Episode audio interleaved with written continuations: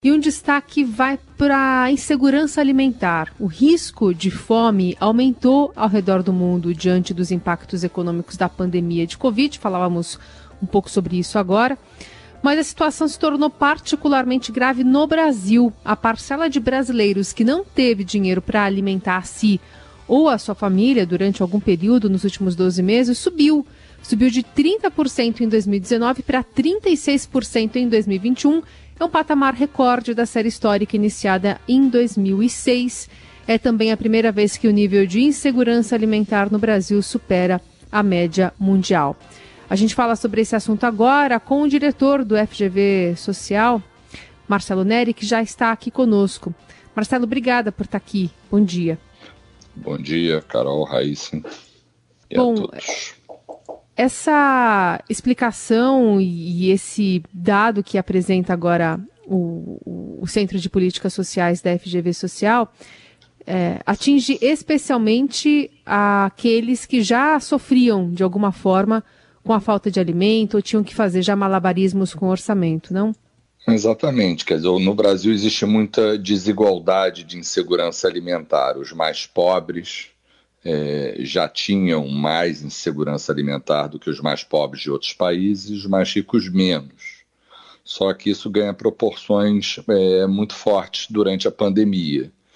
Sobe de 53% de, de insegurança alimentar nesse quinto mais pobre, sobe para 75% de 2019 a 2021. 75%, três quartos da população que não teve dinheiro para alimentar a si, a sua família em algum momento nos últimos 12 meses, é um nível é, não só de um país pobre, mas dos países com maior insegurança alimentar do mundo, Zimbábue, Zâmbia, Serra Leoa, é, estão nesse nível. É, então, todo o aumento de insegurança alimentar foi puxado pelos mais pobres, gerando essa dupla é, vulnerabilidade é, foi também puxado pelas mulheres. As mulheres brasileiras já tinham muito mais insegurança alimentar do que os homens, nós era uma diferença de 33 contra 26, agora a diferença aumentou muito. As mulheres estão com 47% de insegurança alimentar. Dizer, em algum momento não tiveram condição de alimentar a si e, seu, e a sua família, e as mulheres ficam com as crianças em, na, é, muito mais do que os homens. Então, isso gera também um problema prospectivo, não só um problema presente, mas um problema de desnutrição com as suas consequências, olhando mais para frente, principalmente nessa época de escolas fechadas, sem merenda escolar, etc. O trabalho das mulheres é, foi, foi duplo. Professor, é, lógico, teve a pandemia, mas é, não foi só a pandemia. Esses dados já vinham é, se deteriorando anteriormente? Quer dizer, foi uma combinação na sua avaliação de pandemia com falta de política pública, enfim, qual o diagnóstico? Quer dizer, houve de fato um aumento importante, desde 2014 ela sobe de 17% para 30% a insegurança alimentar, grande recessão, aumento da desigualdade brasileira nesse período, a escalada da desigualdade, desajuste dos programas sociais, tipo Bolsa Família, época, que ficou congelado, etc., vários desses fatores. Agora, na pandemia, ela aumentou no Brasil, aumentou no mundo, mas aumentou quatro vezes mais no Brasil. É, então, é, e, e, puxada por essa é, péssima qualidade do, de, quer dizer, afetar mais os mais pobres, afetar mais as mulheres.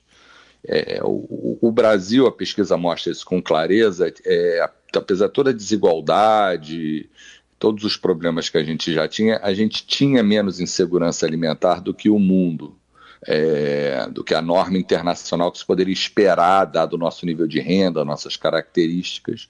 E isso muda com a pandemia. Mas eu diria que é uma sucessão de choques. Foi é, de, de tempestades perfeitas. A gente teve a grande recessão, aumento de desigualdade, etc. E depois veio a pandemia e com consequências mais graves no Brasil. E como é que, com esses dados, a gente olha para essa crise que envolve mais aumento de preço, questão da guerra na Ucrânia e, e toda essa inflação que a gente está vivendo aqui no país, como é que isso se aplica sobre esses dados já consolidados de dois anos?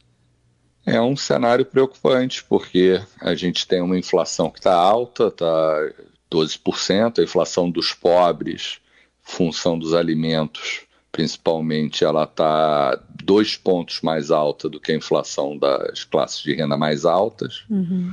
É, isso já vinha acontecendo desde 2014, já tinha uma diferença de seis pontos percentuais de inflação, pior para os mais pobres.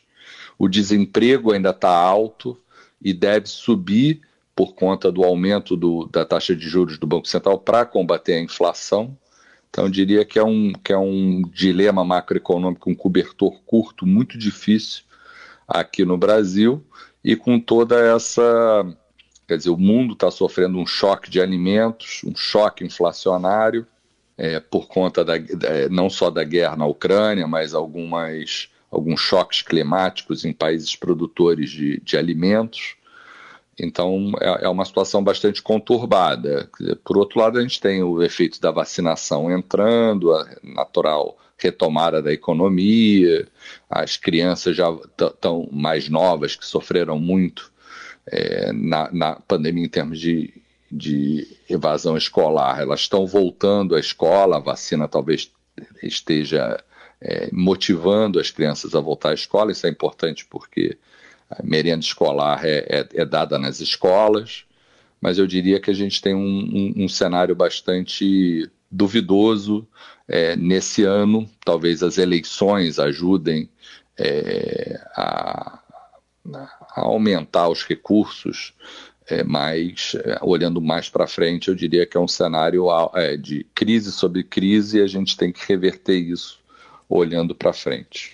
É, é é exatamente esse ponto que eu queria abordar com o senhor, professor. É, olhando para frente, de que forma? Quais são as saídas possíveis? E queria saber se, com a experiência que o senhor tem até no IPEA, né, que o senhor já esteve lá no Instituto de Pesquisa Econômica Aplicada, se a tendência é piorar ainda mais antes de começar a melhorar.